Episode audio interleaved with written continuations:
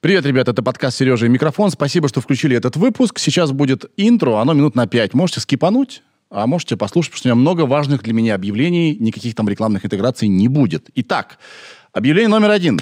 А, очень важное для меня объявление. Все лето мы с Тимофеем Копыловым писали э, песни, и что-то у нас какой-то просто фонтан творческий открылся. Уже даже одну песню мы выложили, это была песня не в ресурсе.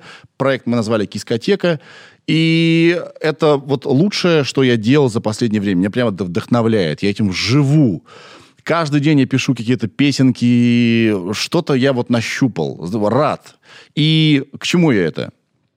А, песни эти мы презентуем. Вернее, мы это уже сделали, мы записали digital-концерт для одной из площадок, и скоро он выйдет. И я хочу, чтобы вы э, э, чекали в начале октября МТС Лайв. Это не интеграция, просто они время от времени для разных музыкантов снимают. У меня там есть свое шоу. Теперь у меня и концерт там свой будет. Вот, короче, посмотрите, пожалуйста. Потому что я эти песни так люблю, и так ими горжусь, и так хочу, чтобы вы услышали, что мы с Тимофеем сделали. Вот, это объявление было. Предположительно, 1 октября. На всякий случай говорю, что может быть что-то поменяется, но вроде как 1 октября, да? Чекните. Концерт в дискотеке. Это важно для меня. Вот, я вам донес. Во-вторых, если вы современный художник, то, пожалуйста, послушайте сейчас меня внимательно. Вот у нас есть э, здесь в студии звезда. Даня, она на экране? Спасибо. И э, она нам досталась Здесь вместе с этими стенами, здесь вообще очень много места, разные картины висят, такая, знаете, какая-то какая-то мека притяжение картин современных. Здесь их очень много. Вот. И мы решили ее оставить. И на, на фоне этой звезды уже два года практически снимаем наш подкаст. И я могу сказать, что я хочу чуть-чуть поменять атмосферу, потому что эта звезда, конечно, красивая, прикольная. Ее нарисовал художник. Ира, помогай, пожалуйста. Я туплю. Беляев Гинтовт. Правильно? Беляев Гинтовт, точно. Да. Я так гордился, что я запомнил эту э, сложную двойную фамилию. Вот. И, в общем, мы очень благодарны этой э, значит, картине, но мне кажется, ей нужно отдохнуть. Все, хочется перемен маленьких. Не революции, а маленьких перемен. И вообще мы затеяли очень много перемен. У нас тут и сотый выпуск грядет тоже постараемся что-то сделать. И два года нам грядет. Короче, к чему я? Смотрите, если вы современный художник и готовы либо нам специально подарить, либо дать в аренду картину 2 на 2 метра, на которой есть звезда, не кремлевская, любая пятиконечная звезда, может, она вписана в композицию, может, она одна сама по себе, может, и нужно там вот так сделать, да, вот так вот как моя мама делает, ну, не, я сейчас не... Это не российская шутка. У меня мама так вот делает постоянно, потому что у нее плохое зрение. Чтобы э, разглядеть звезду. Но она, в общем, должна присутствовать. И мы хотим раз в какое-то время сделать такую выставку картин, да, не знаю, вернее, раз в какое-то время менять картины, чтобы получилась выставка картин. Вот, сформулировал. И, может быть, ваша картина здесь повисит. Два на два метра еще раз. А, сейчас на экране появился адрес электронный, он будет еще и в подписи. Пожалуйста, ничего пока не делайте, ничего не рисуйте, просто подтвердите свою готовность. С вами Ирина поговорит и все детали утрясет. Вдруг у нас получится. Вот. Так, еще, у Ирины же есть подкаст. Уже какой выпуск у тебя по счету случился? Ой, сейчас скажу. 20 уже было. 20 выпусков. Ты когда успела? Скажи мне, пожалуйста. 20 недель, представляешь? 20 прошло. недель подряд. Ужас. И тоже не пропустила ни одной пятницы. Вообще. А, подписывайтесь. Только в аудиоверсии существует этот подкаст. Давай музыку включим, он называется. Рвет чарты. Вообще. У Ирины уже появились там последователи. Ножки ей целуют. И так и должно быть. Может, и, и у вас будет свой подкаст. Я вот считаю, что у всех должен быть свой подкаст. Вы все найдете свою аудиторию. Вот. Что еще, что еще, что еще, что еще, что я забыл. Смотрю телефон. Вроде бы я все сказал. Да, я благодарю э, компанию Wayray за то, что этот подкаст существует и будет существовать. Вот. Э, они нам помогают. А мы им очень благодарны и очень гордимся их успехами. И э, если вы хотите стать частью команды Wayray, то, пожалуйста, чекайте их ресурсы по найму новых сотрудников. Это технологическая компания, там нужны новые мозги, э, свежие мысли и так далее.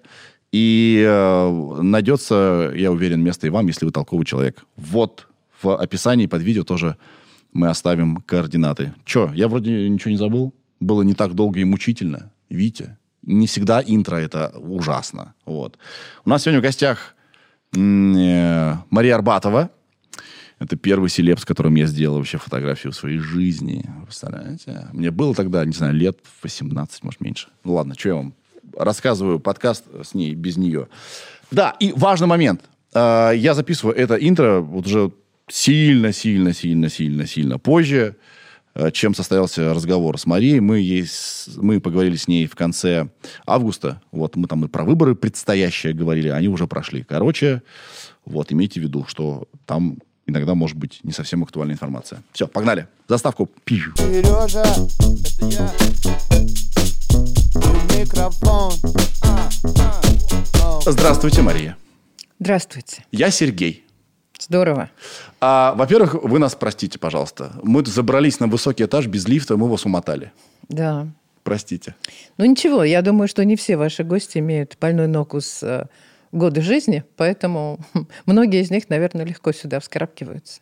Э, Рекорд установил Ваня Дорн, есть такой певец. Он забежал.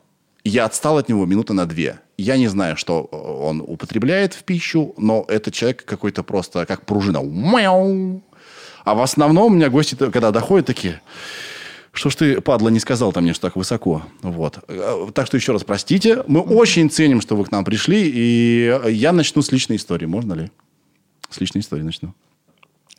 А давным-давно мама моего друга говорит, Сережа, иди ко мне сюда. Я говорю, да, держи. И я такой, что это? Прочитай. И там книга, значит, Марии Арбатовой «Прощание с 20 веком». По-моему, она в двух частях была, да? Да, в двух томах. В двух томах. И, э, э, часть первая. И я помню, мне так понравилось. И это не вся история. Потом я был проездом в Москве, и мы попали на дурацкую передачу идиотскую «Большая стирка». И вы там были экспертом. Вы были в гостях. По-моему, это была «Большая у стирка». Малахова, У да? Малахова, да. Вот что-то такое. Ну, может быть, была, да, но это уж что-то совсем было в прошлой жизни. Э, Вот-вот. И э, я вас выцепил после съемок, потому что вы же та самая, э, значит, которая книжку написала. Мария Арбатова. И у меня есть с вами фотография. Я, к сожалению, я обыскался, не смог ее найти сразу, но я обещаю, что я очень сильно постараюсь, и я покажу на экране. Мне там, э, мне там лет 10, конечно, на вид, хотя там где-то мне 18 или что-то такое. Слушайте, это прям я, это- та- я дрожал. Вы помните когда-нибудь в своей жизни, когда к вам пришел значит, молодой человек высокий, и вот так вот стоял, дрожал с вами? Это я был. Вот. Вспоминается анекдот, как карлик приходит к Пахмутову и говорит, я вырос на ваших песнях. Извините. Ничего, ничего. Это никак не умаляет ваш, Да. ваш высокий рост там, Вот. и все остальные достоинства. Все эти годы я ждал встречи второй с вами. Вот она, с- значит, случилась. Ну, видите, прямо вы уже не дрожите. Значит, есть Кто положительная вам динамика. сказал, что я не дрожу? Вам кто сказал это? Я, я напуган. А, а, Я тогда помню, что я прочитал в книге, что в- у Арбатова это псевдоним. Потому что вы жили на Арбате. И я так вас завидовал. Я, та- я себе такое напредставлял, что вы живете в каком-то в доме с французским балконом, каждое утро пьете кофе, значит, с видом на Арбат. Я подумал, вот живут же люди!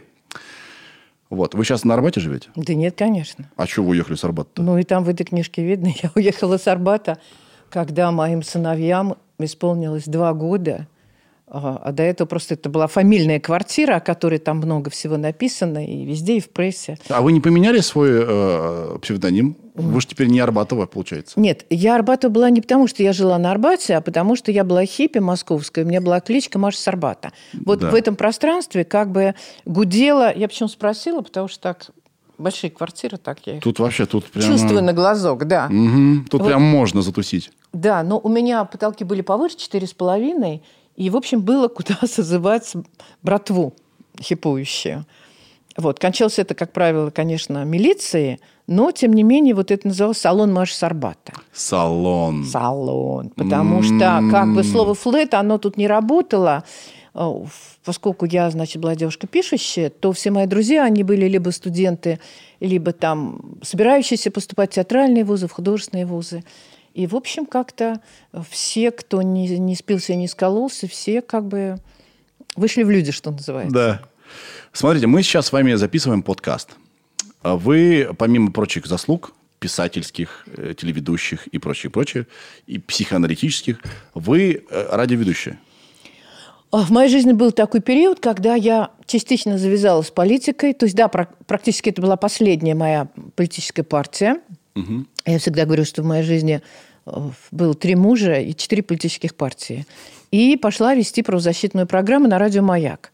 Но поскольку... эфир- Право быть собой. Право быть собой, да. Поскольку э, эфир был прямой, то пока я сидела в эфире, то, значит, все начальство сходило с ума. Сейчас, значит, эта дура что-нибудь ляпнет, нас уволят, да. И поэтому передачу довольно быстро как-то так вот поменяли, сократили. А потом вообще формат «Маяка» поменяли на вот это вот «Ля-ля тополя». Хотя тогда он был очень таким публицистическим, важным и так далее. Но, тем не менее, у вас есть представление, как работает радио и что это такое. А, а у вас есть представление, что такое подкаст? Примерно. Ну, та же фигня только показывает еще и... Кстати, не обязательно. Это, мы- это, это, это по желанию. Кто-то снимает свой подкаст, кто-то не, не снимает. Это самодельное радио. Ну да, да. Это Мы- как бы... Вот до этого мое образование дошло. Вот. А вас а, позвали одно время соведущей в программу «Я сама». Да, был такой. И даже, по-моему, э, ваш ведущий Меньшова назвал это первой и единственной феминисткой. Так, э, я, это не точно или точно? Нет, это абсолютно не точно, потому Да. что э, как бы слово феминистка раньше не писали просто. А я, это было мое требование, чтобы в титрах я была, значит, феминистка. Поскольку я к этому времени уже была таки- такой активной деятельницей женского движения и воспринимала это как продолжение своей деятельности, потому что иначе я не мотивировалась. На телевидении я была такой жестко театральный человек. Я же драматург по основной профессии. Да. Драматург театра и кино. И, в общем-то, мне как-то теле- телевидение само по себе не уперлось. Но поскольку это была трибуна, а попав уже в формат программы, стало понятно, что я не могу там читать лекцию, а могу только хохмить, чтобы это как-то прожевывалось страной. Но выбора не было, значит. А Первыми феминистками были там, знаете, женщины, которые вышли глубоко за, до позапрош- позапрошлого века. Тогда так, наверное, будет точно сказать, что вы были первой публичной феминисткой. Нет, А в медиа, медиа, ну, скажем, да, медиафеминистка. вот, медиа феминисткой. А, э, вам нравился этот статус?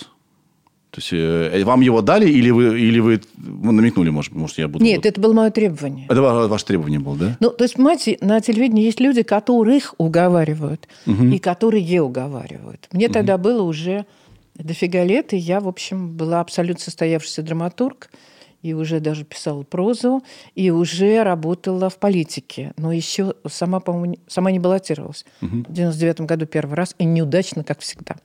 Вот.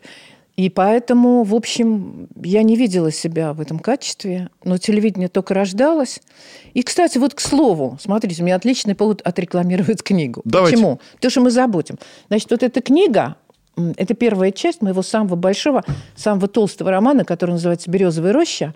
А вот эта первая часть, вышла пока только она, сейчас вот тираж ушел, допечатывается второй. Она называется «Вышивка по ворованной ткани». Собственно, это история жизни девушки такой из такой жестко провинциальной семьи, где папа алкоголик, мама ткачиха. И, э, значит, судьба такой, странная судьба Золушки, невероятно одаренной как медик, как экстрасенс, как массажист, как диагност, которая становится как бы главной э, звездой э, политического телевидения 90-х. То есть так получилось, что в 90-е я занималась и телевидением, и политикой, и мне было очень обидно, чтобы ушел этот кусок, потому что никто его так и не написал. То есть те, кто умеет писать, они там не были, а, и, соответственно, наоборот. Те, кто пишет, пишут полную пургу, потому что они, то, они, э, значит, там, если были, они написать не могут. Ну, в общем, как бы это синтетический герой, так же, как и половина. Здесь смешаны реальные персонажи и персонажи вымышленные. А, Никто не сможет на меня подать в суд, потому что а, даже те интервью, которые они дают, там Да. есть во второй части будет формат телепередач, который она ведет, и эти люди дают интервью, которые они либо давали прессе, либо я вот возглавляю такой, ну сейчас немножечко застывший по ковиду политический женский клуб. Вот нет ничего такого, что бы они там не говорили при массе свидетелей, при записи, при таком же вот, как вы говорите, это страшное слово, подкасте. Вот, так что... Клуб женщин, вмешивающихся в политику. Да-да-да, я его волоку на себе с 96 года, с выборов Ельцина. Ничего себе. Ну вот, да, так бывает. Ни денег, ни счастья он мне не приносит, но все равно это уже люди, которые я, значит, ну, с которыми уже полжизни прожита. Вы все еще активны в фем-движении? Ну, что считать фэм-движением? Вот да? я и хотел вас спросить. Вот а, а, феминисткой кто может себя назвать? Это вот, э, вот он, э, эта женщина делает что? Феминисткой и феминистом может себя назвать любой приличный человек. Так. Независимо от того, что он делает. Мгм. Но, как я люблю повторять как попугай, любое общественное движение называется национальную историю и национальный характер. Скажем, в скандинавских странах, где уже очень много сделано для того, чтобы были равные права, и где есть поговорка у мужчин «я феминист, потому что у меня нет проблем». Да? В скандинавских странах феминистками называют людей, которые э, возглавляют общественные организации. У нас феминистками называют те, кто говорит, значит, мы не рабы, рабы не мы и так далее. А в какой-нибудь Африке феминистка – это которая убежала, не дав сделать дочке женского обрезания. Убежала в джунгли и спасла ее, да? Поэтому э, слово «феминистка», оно выражает, ну, не знаю, ну вот я, например, либералка, да, но это не значит, что я работаю в данный момент в организации, которая продвигает либеральные ценности. Поэтому, значит, жизнь моя вся связана с борьбой за равные права, ну, не только женщин, вообще как-то я в правозащитной Мгм. системе себя чувствую. Ну, конечно, я феминистка. Так же, как я уверена, вы феминист. И вот сидит Ирина, она тоже феминистка, потому что она не хочет получать меньшую зарплату, чем мужчина, за ту же самую работу. Да? Верно, верно. А какие-то успехи вы видите уже э, по отношению, не знаю, с 90-м годом? Очевидные успехи. Сумасшедшие успехи. Да. Все законодательство как бы более-менее перелопачено, хотя есть у нас а, огромная сейчас, огромный провал, а, когда из закона о бытовом насилии вытащили и из уголовки перевели в административку избиение и истязание, если они не тяжкие. Но мы прекрасно знаем, что за нетяжкими вслед обязательно будут тяжкие. Сегодня это синяк, завтра это перелом, послезавтра это стук по крышке гроба. Да? Ну, вот так, к сожалению, садно-мазохистские отношения развиваются.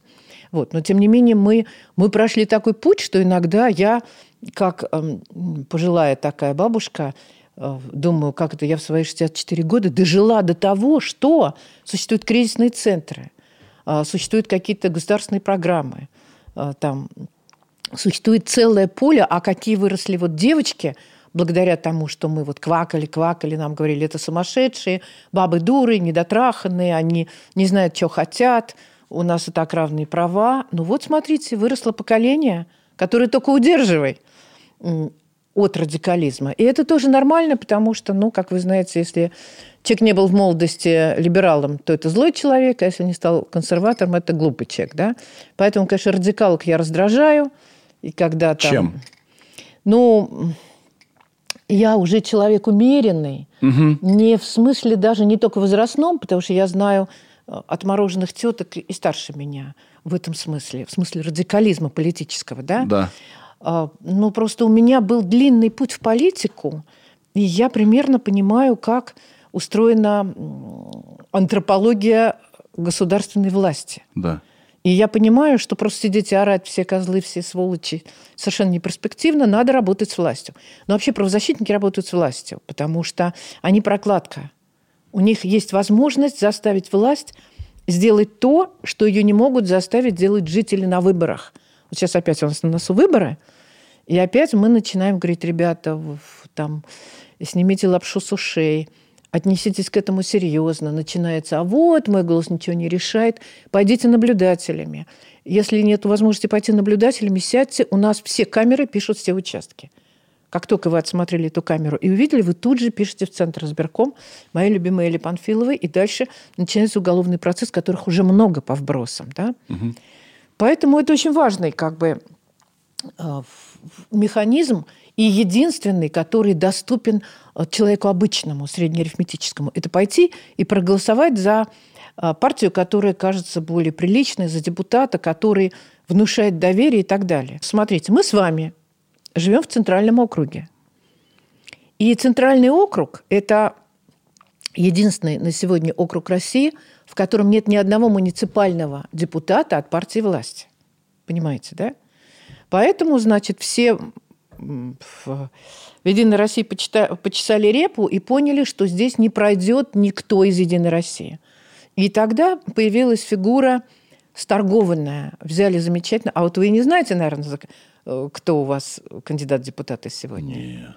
Вот есть, э, значит, э, мужчина, который очень долгие годы работал в Лизе Алерт. Так подождите. Леонов. Так он у нас был на вашем месте сидел. Во, все. Тогда это не агитация. Тогда вы все знаете. И это, понимаете, Тогда очень- я, он действительно по нашему... Ко мне тут подошла женщина, говорит, не хотите проголосовать? Я говорю, он у меня был в подкасте. Ее это совершенно никак не впечатлило. Я говорю, вот видео. Она говорит, угу. Ее снова это не впечатлило. Не верила. А что он? Да, он, он... Оказалось, что он баллотируется. Когда он был у нас в гостях, мы этого не знали. Ну, это а, и- вы, а вы имеете право. А, собственно, мы и не говорили вообще про политику. Мы говорили только про Лизу Алерт. Значит, у нас вышел подкаст. Мы его записали. Это был очень успешный подкаст. Потому что ты получил реальные инструменты, послушав этот подкаст, что делать в случае, если кто-то пропал. Прямо реальные шаги. Все. Я уверен, что...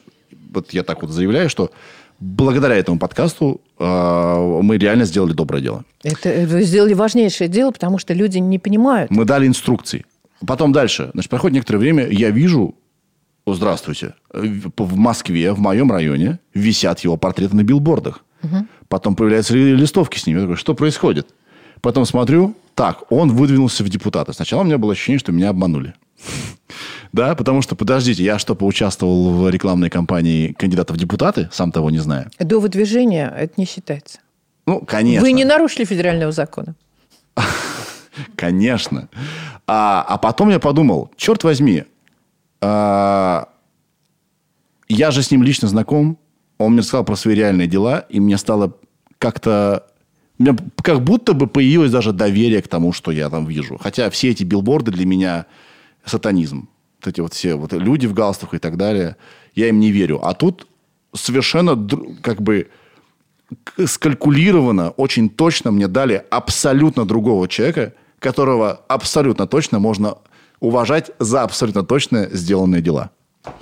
И я, я растерялся прям, думаю, «Хм, я даже не знаю, что и думать. Ну, смотрите. Выборы же это плохо. А, значит, давайте откажемся от клиширования. Да. И я, будучи такой вот отмороженной либералкой, могу сказать, что приличные люди есть даже в «Единой России». А вот там какой-то части яблока я, например, руки не подам, потому что я с ними на выборах сталкивалась, да.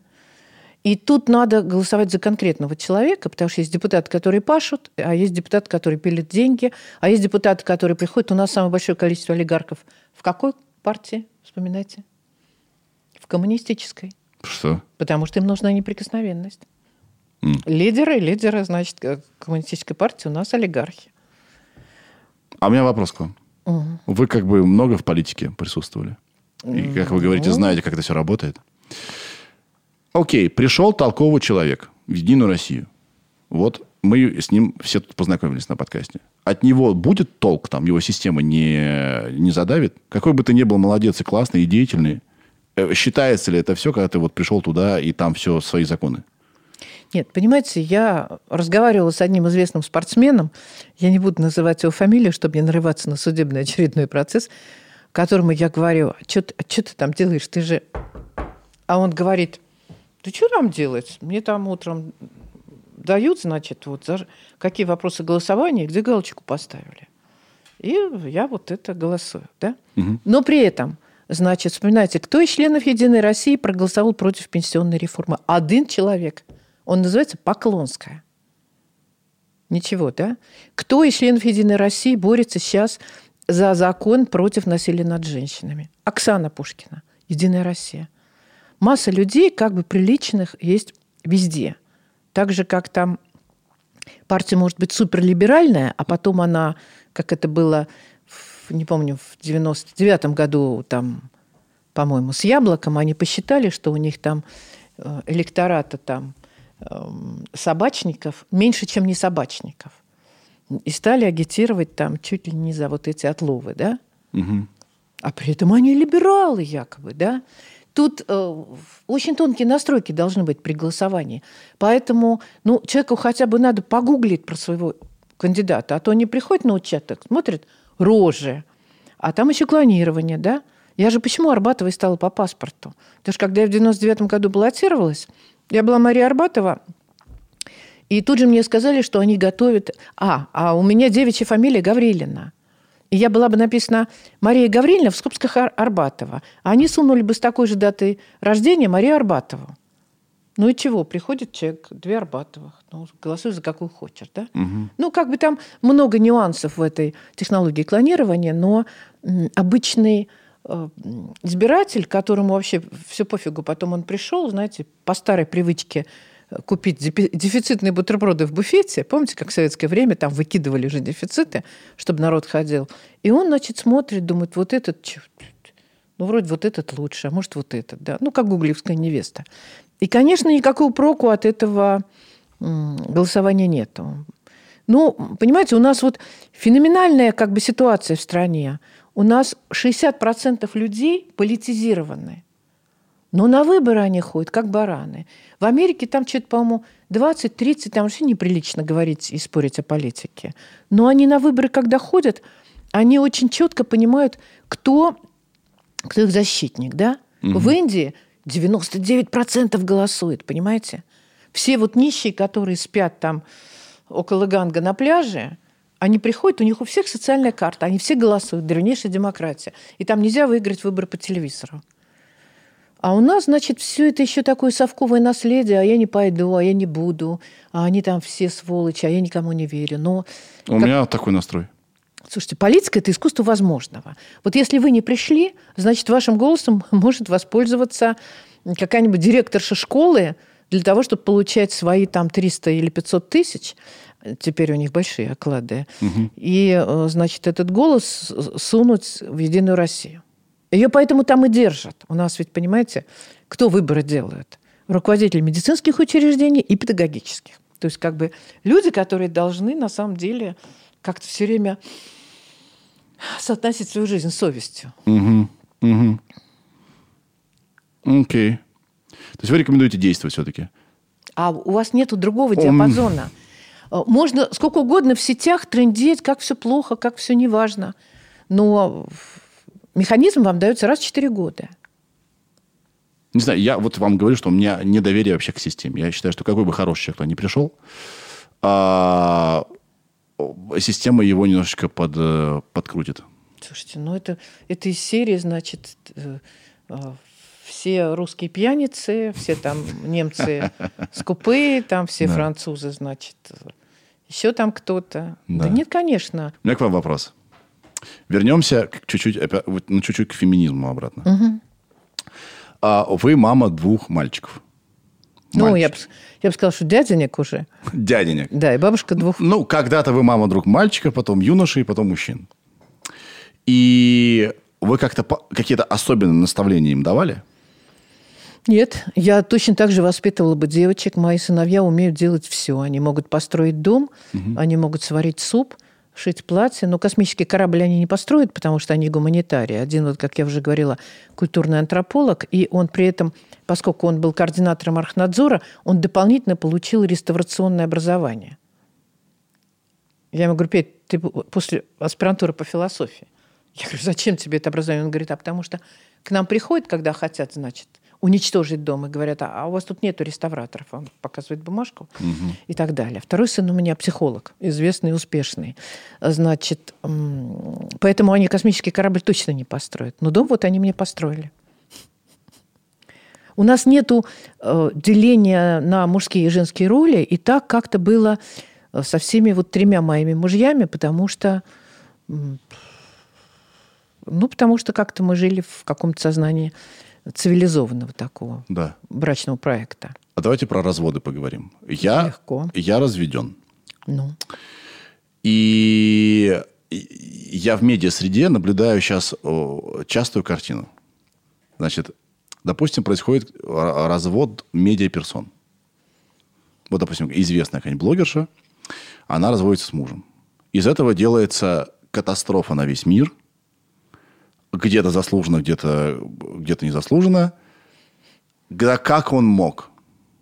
Да, и, э, значит, на этом делается социальный капитал. Такой вот. Бабоньки, что ж творится-то? Разводятся с нами. А вы прошли через, через три развода, да? А, у меня, в общем, какое-то ощущение инфантилизма в обществе относительно как бы брака. Что ты должен страдать, тебе должно быть плохо, но ты всеми усилиями сохрани это дело. А нет ли у вас такого ощущения, что какой-то, э, какой-то, какой-то, не знаю, инфантильный подход к браку? Что во главе не счастье отдельных людей, а какой-то некий социальный долг. Вот вы просто должны, вы теперь всем нам должны. И не смеете разводиться, и не смеете по отдельности быть счастливы. Ну, смотрите, мы с вами только пытались уйти от политики, как мы в нее вернулись. Политика опять? Потому что скрепную модель нам навязывает РПЦ, который является просто идеологическим э, отделом Кремля. Вот это вот э, самое, мы будем решать за вас, сколько вы делаете абортов, женитесь, вы девственны, вы там и так далее. Это же тренд идет из, оп- из определенного места, да, который хочет, чтобы мы были там это избины, внутренние, исконные, посконные, да? Что у России свой путь, не надо ей прав человека, это все навязано из Европы. Вот, это оттуда. На самом деле все-таки мы э, живем уже, особенно ваше поколение, все-таки в системе личностных ценностей, и развод вовсе не означает э, как бы, ну, э, скажем, кладбище для отношений. Я, например, оставалась со своими мужьями всегда в отношениях просто глубоких родственников, и дети не должны были от этого страдать. Ну вот то, что вы говорите, уже не, не, не характерно. А то, что девушки, значит, и юноши тоже делают карьеру на, как вам сказать, демонстрации своей там личной, сексуальной, семейной или какой-то жизни, это, ну, ну, как бы да, но это не имеет отношения к, э, к правилам на брачной ярмарке. Брачная ярмарка – это социологический термин. Это вот все количество там э, мужчин и женщин, которые готовы заключать брачные связи. Вовсе нет. Люди легко сходятся, легко расходятся, а сейчас по ковиду какое-то сумасшедшее количество разводов, потому что люди привыкли ходить на работу, а вот видеть этого человека в клетке целый день, это же, так сказать, если нет любви, то это невозможно. Вот, поэтому я не вижу того, что э, общественный стандарт кого-то принуждает. Вот он принуждал, в советское время были месткомы. Там загулял муж или жена, вызвали на местком, говорили, партбилет заберем. Да. И человек возвращался, потому что он там за границу не мог сотрудник выехать, если у него не было жены.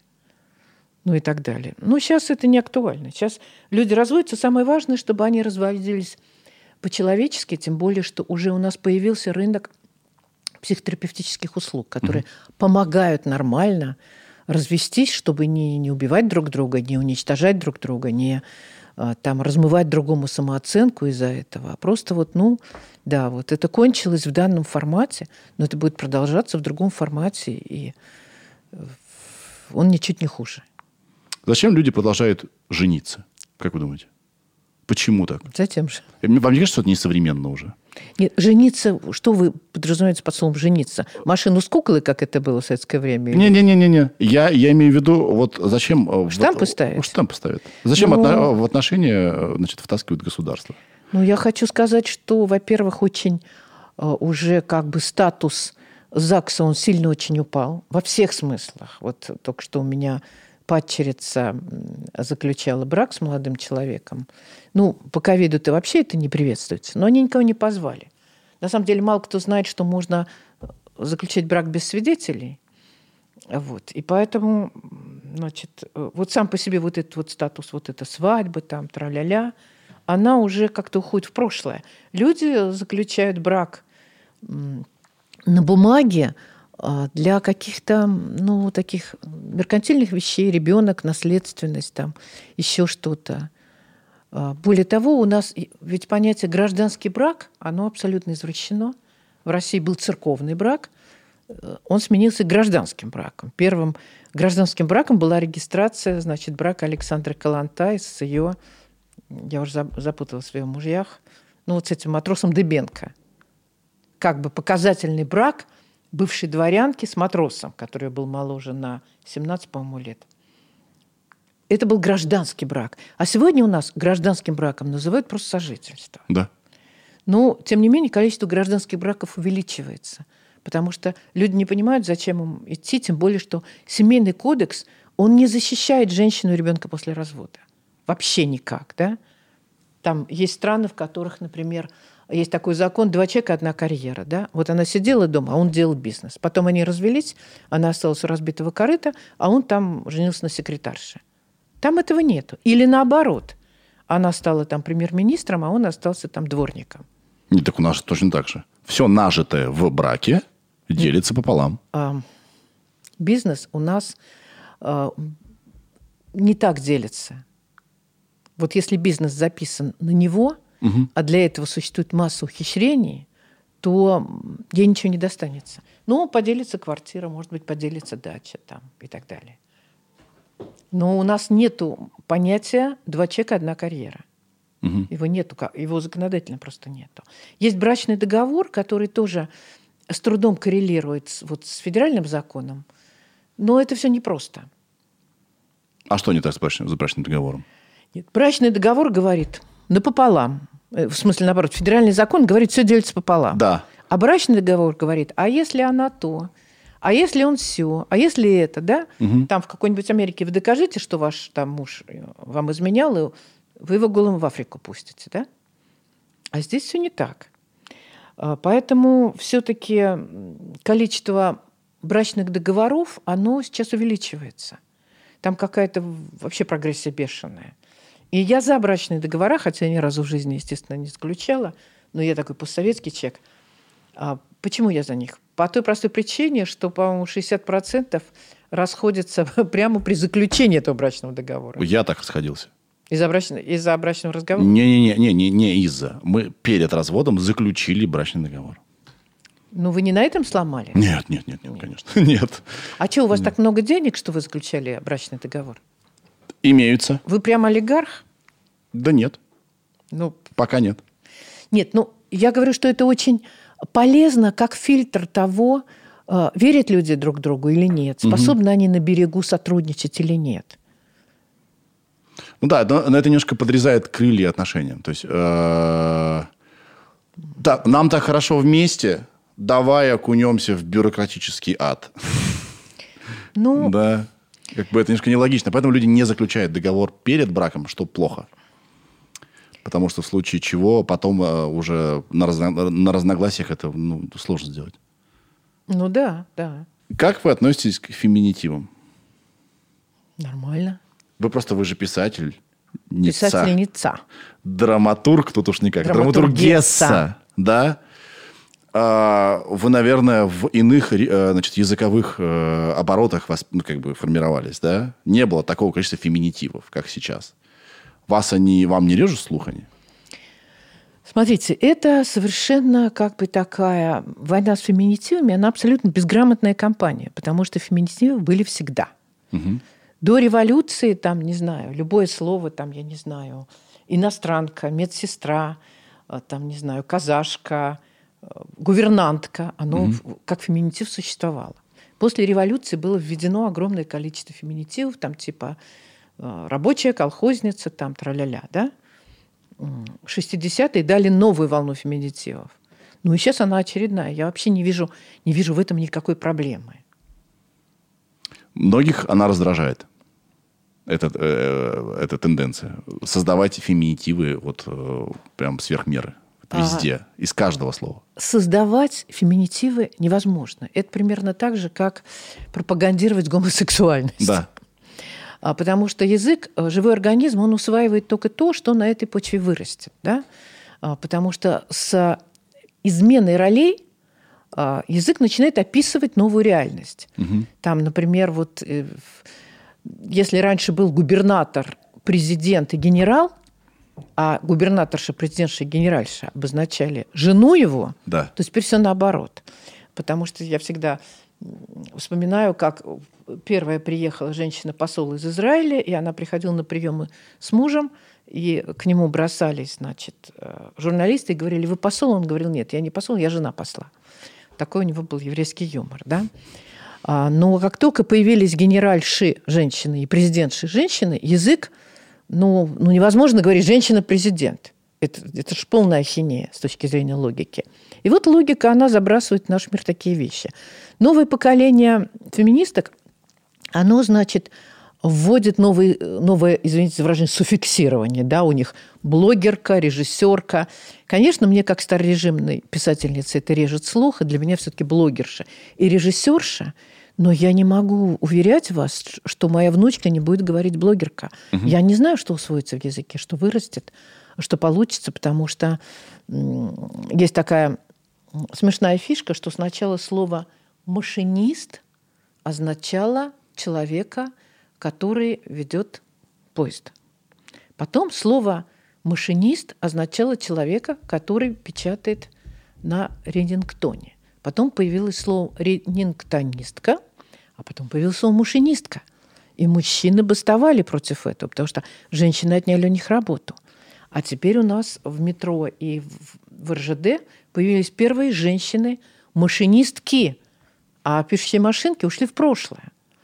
Поэтому доверяйте языку, он ничего плохого не сделает.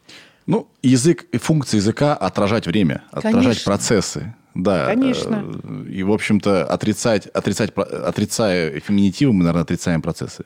Конечно, моя бабушка, э, моя еврейская бабушка, у меня есть русская бабушка, еврейская бабушка. Значит, моя еврейская бабушка написала учебник русского языка перед войной, и она, конечно, говорила коричневый и так далее, да, булочная. Но мы так не говорим. И это не значит, что это хорошо или плохо, просто язык меня сейчас вообще кофе Институт русского языка разрешил считать это персонажем среднего рода, да? Куда Оно. уж дальше? Да, да. Да. Я очень, очень тяжело, э, значит, адаптируюсь к феминитивам. Я, пон- я вообще не против. И- Окей, это, это происходит. Какая разница, что я думаю, да? Это нужно, поэтому это и происходит. Но я каждый раз делаю так, ха, почти не знаю, что я, кто. Я этот самый. Я старорежимник, да? Я э, м, против прогресса. Ну, знаете, голубчик, скажу я вам это голосом пожилого психоаналитика. А, Один из признаков психического здоровья – это уровень адаптивности. Чем мы адаптивнее к времени, тем мы здоров- здоровее. Потому что у нас э, большой запас психической энергии, чтобы э, меняться. Меняться на клеточном уровне каждый раз. Вот вы подходите к поезду метро, а там сидит прелестная девушка. Вот э, я как-то недавно портрет девушки, которая первая села за этот самый, видите, я как показываю, там же кнопки одни уже, за пульт э, метропоезда разместила у себя в Фейсбуке. И вдруг набежали тетки и стали писать, да она лохматая, да ей волосы мешают. Мы им пишем, а вы что, когда за компьютером сидите, вы волосы стрижете, берете на лысо или в хвост забираете? Там же тоже клавиши, те же самые клавиши, что за компьютером. Но даже, даже тетеньки не готовы к этому. Да? Вот вы подходите видите, машинистка. Значит, вы уже в новой реальности. я прекрасно отношусь женщинам, да, на, на профессиях традиционно, которых, на которых я видел мужчин. Мне почему-то сложно применять феминитивы. Это какой-то какой барьер мне, я не знаю почему. Это чип, вас зомбировали. Я, я зомбирован, все понятно. Знаете, ка- когда вот даже в этой книжке, там в продолжении у меня будет эта история, Да. когда первая женщина пришла а, в Центробанк Да. руководителем, все были в полном шоке, потому что договаривались по баням. С бабой в баню да? Вот. Но меняется, все меняется. И а, там Все, все причем меняется очень быстро. Вот когда ты показываешь вот так, это что? Это телефон. Сейчас многие тебя уже не поймут. Это что Не такое? поймут. Вот телефон. поймут. А через лет 15 еще хрен его знает, что этот жест уже, наверное, тоже устареет. Да, а дети не могут набрать на диске круглом. Да, это странно для них. Меняется все очень быстро, да. И адаптироваться, ну, это не- неизбежно нужно. Я просто вот с вами делюсь э, своими страданиями. Мне тяжело иногда бывает. Почему-то меня феминитивы триггерят. Надо разобраться с этим. Что-то не так. Слушайте, по поводу равных зарплат. А вообще, да, супер, конечно, да. Но вот вопрос. Возьмем, допустим, баскетбол. На Западе я активно следу, слежу за баскетболом, поэтому я такой пример привожу. А, на, на Западе есть две лиги NBA и WNBA. NBA это Национальная баскетбольная ассоциация, W женская национальная баскетбольная ассоциация. И баскетболистки там получают откровенно маленькие зарплаты. Ну, просто мизерные. Фактически иногда равные э, одной игре э, значит, мужчины. И они закономерно и законно возмущаются. Что у нас такие мал- маленькие зарплаты? Что за фигня? И им говорят, вы незрелищный вид спорта, на вас не идут. Где мы можем взять деньги, если нет экономики? Но не зрелищно вы играете. Будьте лучше. А, и вот тут как бы... Вот как решить этот вопрос? Женщины вправе требовать равноценных зарплат, но если бизнес не может им дать э- этого, логика здравая, продолжать требовать? Ну, смотрите, я как раз сегодня писала о том, что э, жена какого-то нападающего или еще кого-то, я очень далека от спорта, я их не различаю, э, пришла в какое-то ток-шоу в, в прикиде на 114 миллионов. Неплохо. Да, Она там могла в аренду взять, кстати. в это... Не-не-не, входили колечки, там еще что-то, сумочки и так далее. Вот. Но при этом, значит, я разговариваю по телефону с сыном, у которого лежит, который лежит с внучкой моей в больнице сейчас, в отличной больнице, детской больнице, Тушинской. И он мне говорит, одна сестра на все отделение зашивается. Я не могу ее отловить. А все дети на капельницах. Вот. И сестра это получает, ну, хорошо, если 20 тысяч, но может еще 25 тысяч. Вот. А при этом, значит, вот тетка рассказывает, что ее там мужик, который, значит, э, вся его сила в ногах, обеспечил ей вот такое безбедное существование, на которое можно было там, не знаю, а, а, прорву обреченных детей вылечить просто, да? Это тоже отдельная тема, можем поговорить про то, как у нас лечатся дети и почему у нас по, на федеральном канале собираются деньги на то, что закон гарантирует по ОМС. Вот. Поэтому э, разговор о том, что они зрелищные или они незрелищные, это разговор сложный. Это так же, когда говорят, а вот женщин-академиков-то меньше, лауреатов Нобелевской премии меньше, да, меньше, потому что они всего сто лет как получают высшее образование. Здесь то же самое. Э, Я уж не говорю про наш футбол, который не сильно зрелищный. Я хоть и не специалист в этой области, но я знаю, что ломову проигрывают везде, но при этом получают зарплаты какие-то совершенно астрономические, причем не от спонсоров, а из наших с вами налогов. Да. Вот это совершенно чудовищно. При, при этом, да, женский футбол во всем мире, он м, жалуется, и вот американки недавно бастовали, что женщины-футболистки получают меньше. Но это опять-таки патриархальный хвост, потому что женщины не привыкли ходить на женский футбол, потому что как бы пиарятся мужчины, Э, Хотя это тоже очень сложный вопрос. На самом деле на а, мужиков обтягивающих трусах должны смотреть женщины. Либо все эти мужчины латентные гомосексуалисты. Вот я, например, подхожу к какой-нибудь там... Ну, знаете, я бывший психоаналитик, от меня, знаете, не спрячешься. Включаю телевизор, бокс там, значит, тужатся мужики, которые все такие прям вообще, что надо их использовать по прямому назначению, да? Кто на них смотрит? Такие же мужики. Почему? Не знаю, должны быть исследования. Ну что им в шубе драться, что ли? Вопрос не в этом. Вот сейчас Да. недавно э, я далека от спорта, но я вижу все вот эти темы нарушений. Недавно какие-то спортсменки, кто они у нас там, не то плавчихи, не то бегуни, отказались бежать в бикини, побежали в шортах, и их оштрафовали. Мгм. При этом, значит, почему в бикини? Потому что мужикам приятнее на них смотреть в бикини. Это в волейболе было. Пляжный волейбол. Ну, может быть, да. Да-да-да, там официальная форма – это бикини, и они, э, очень сексуализированный вид спорта э, из-за того, что там определенные ракурсы принимают и так далее. Да, по-моему, это было в пляжном э, волейболе, и они сказали, что мы будем в шортах. Да, и им Ир, пришлось... ты можешь найти вот э, пляжный волейбол, бикини, скандал? Ну, неважно, мы с вами оба знаем, про Да. что это. Но при этом, значит, команду оштрафовали за то, что они не так, значит, свою попу укрыли, как им удобнее играть. Но при этом тетки из третьего мира приезжают в платках. И никто их за это не штрафует.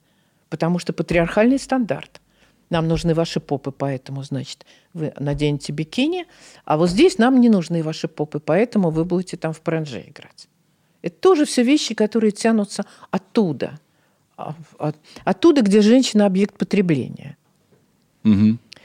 Поэтому, конечно, женские там какой-нибудь, вот у нас женщины-шахматисты только-только начинают играть с мужчинами-шахматистами. И всегда говорят, да вы, бабы, дуры, у вас женские шахматы не, не на том еще уровне. Но они не, не столько лет тренируются, да.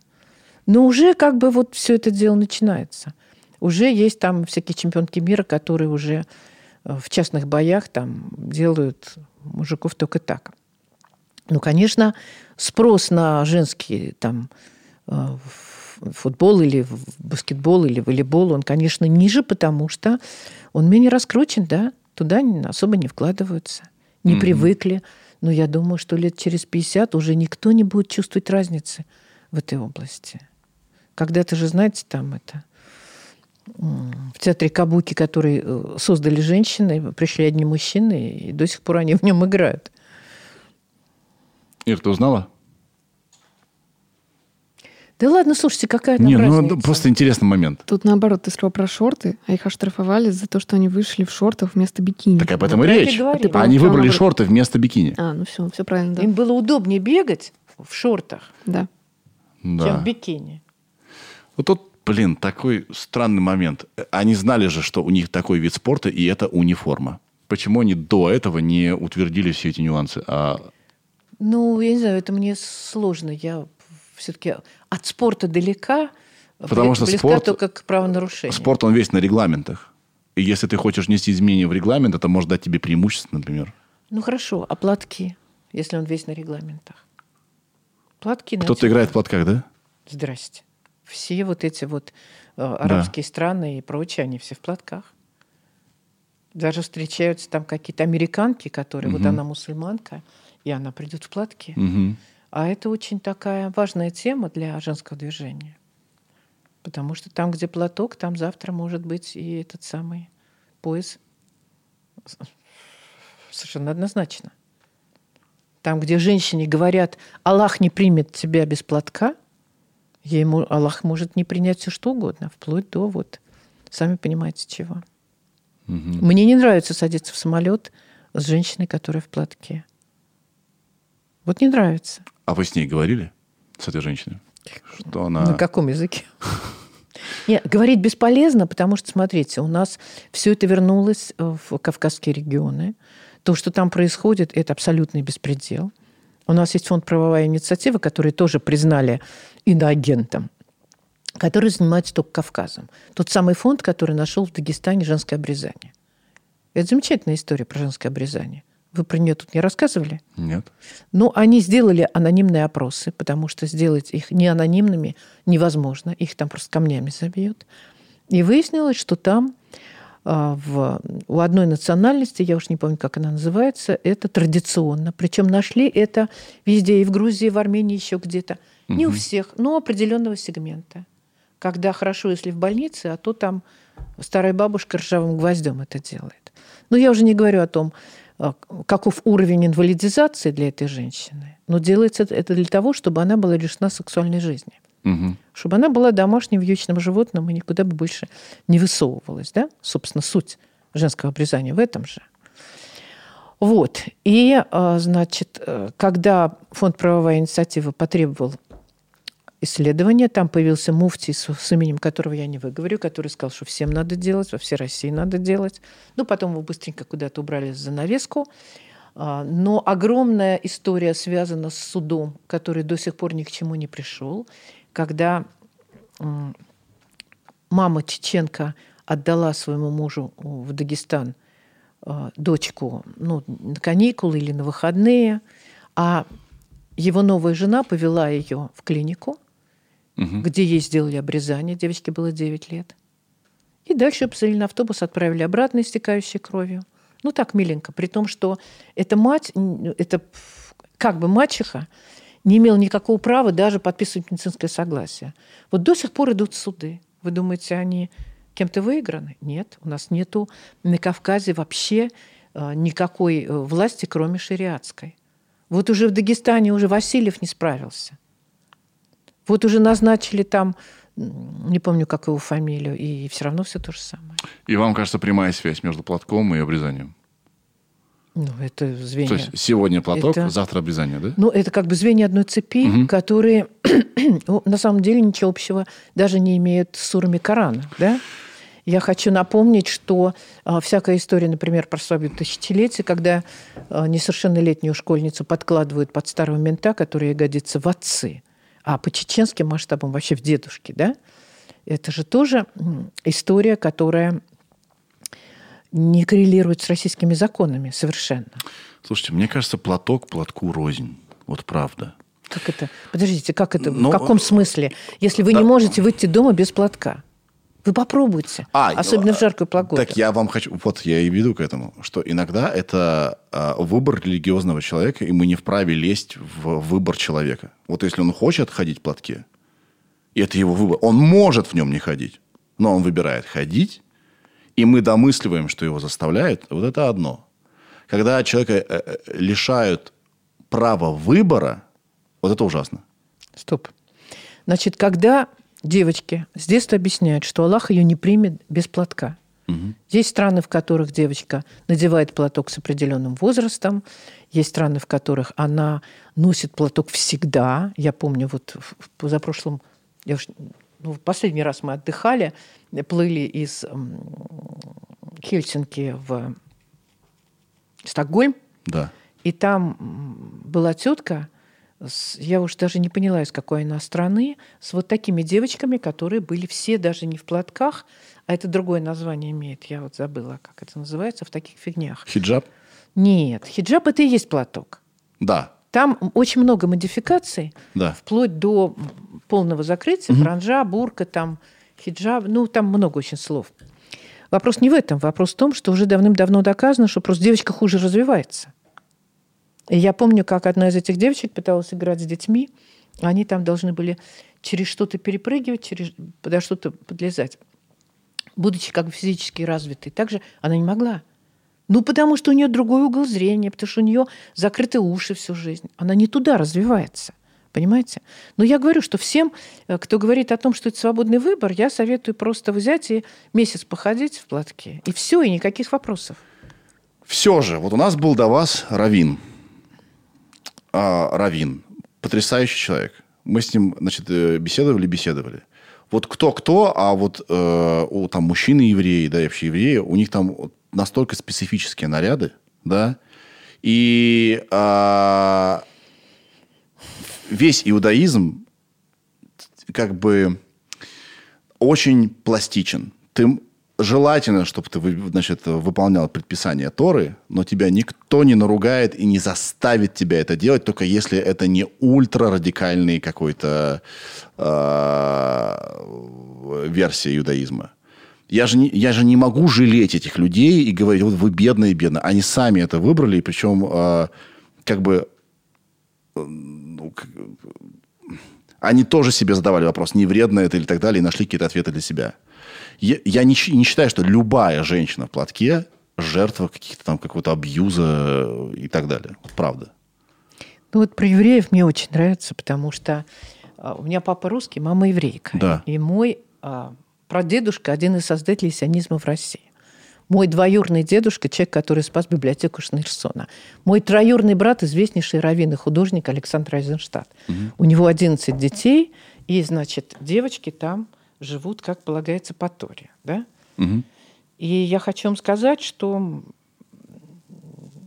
это абсолютно средневековье. Ну, просто абсолютно средневековье, потому что мы даже не можем с ними встретиться за столом, разве что в синагоге. Потому что они это не едят, это не едят, и вообще разрешено только пиво и водка. Значит, иудаизма вот прямо уж вот такого его не существует, потому что это только в православной церкви все построились. Как объясняют раввины, три раввина – это пять разных школ. Но по-любому религия, которая занимается ограничением прав человека, она а, как вам сказать, ну, невозможно в современном обществе. Не модернизированная религия.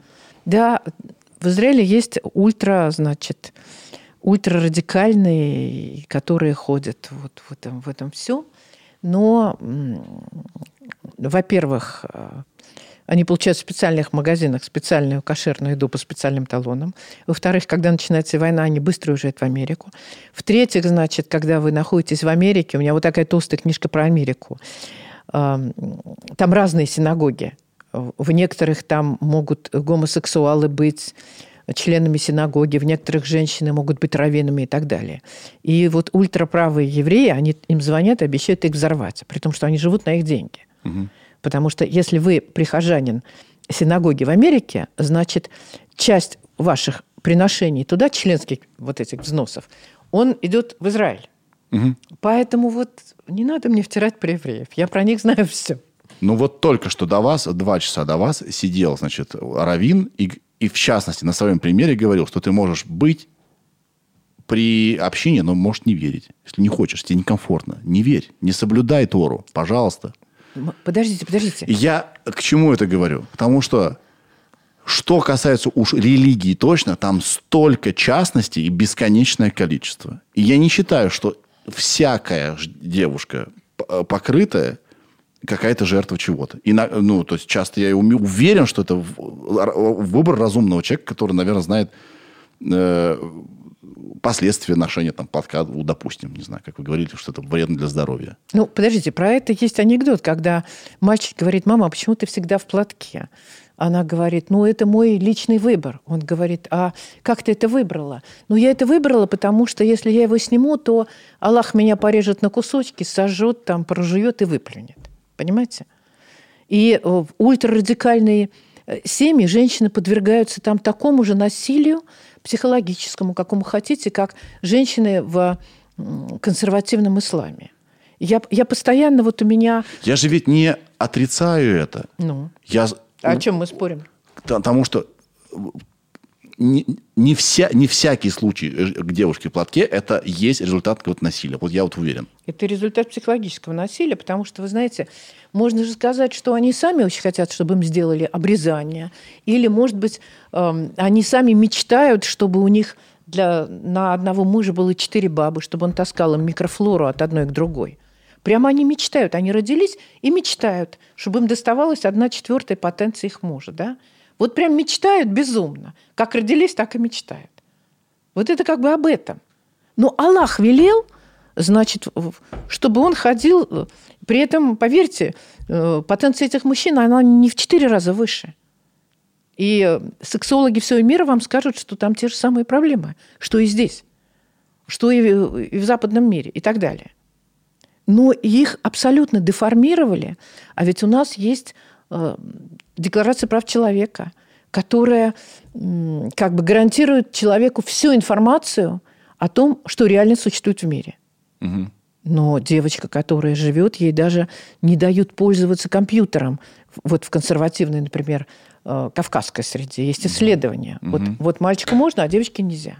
И так Ну, далее. Ну, это абсолютно ужасно. Но это не самое ужасное, что там есть.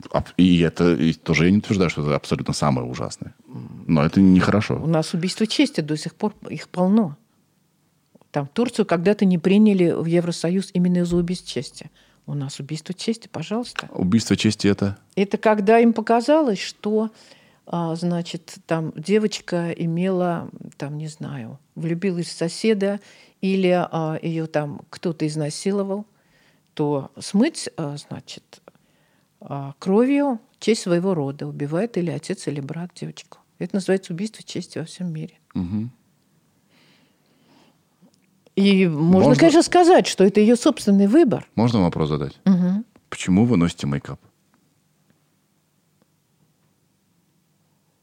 Потому что а, в той среде, в которой я формировалась в детстве, было принято накрасить ресницы, прийти в школу с накрашенными ресницами. Вас это сделало инвалидом каким-нибудь моральным?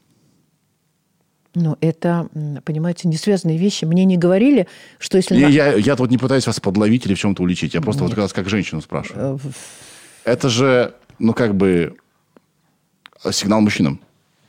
Кто вам сказал? А для чего нужно а, а, делать губы более красными и глаза более яркими? А вот вы это самое, надели часы и футболку. Это сигнал женщинам? Нет, это сигнал, что сколько времени. А это мне Нет. нравится очень красиво. Нет, ну и мне Ну, нравится. И да, и Ну, да, и да, и, и да, конечно. И это тоже. Но это не означает, что вас Аллах покарает, если вы придете без часов. Так же и у меня. Я могла бы прийти к вам без косметики, но мне уже столько лет, что меня уже и косметика не спасает, потому что долгие годы я была красавицей и без нее. Но на самом деле, если уж мы говорим так, то в моем поколении косметика яркая была вызовом обществу, была, а, значит, некой такой антисоветской, как бы такой вот мелкой акцией, потому что тетка Это было заявление, да? тетка заходила в класс и говорила, это вот мои, мои любимые цитаты, а, значит, пока, пока вы не соберете волосы в хвостик и не снимете сережки, я не начну урок, потому что я не могу вести его в публичном доме.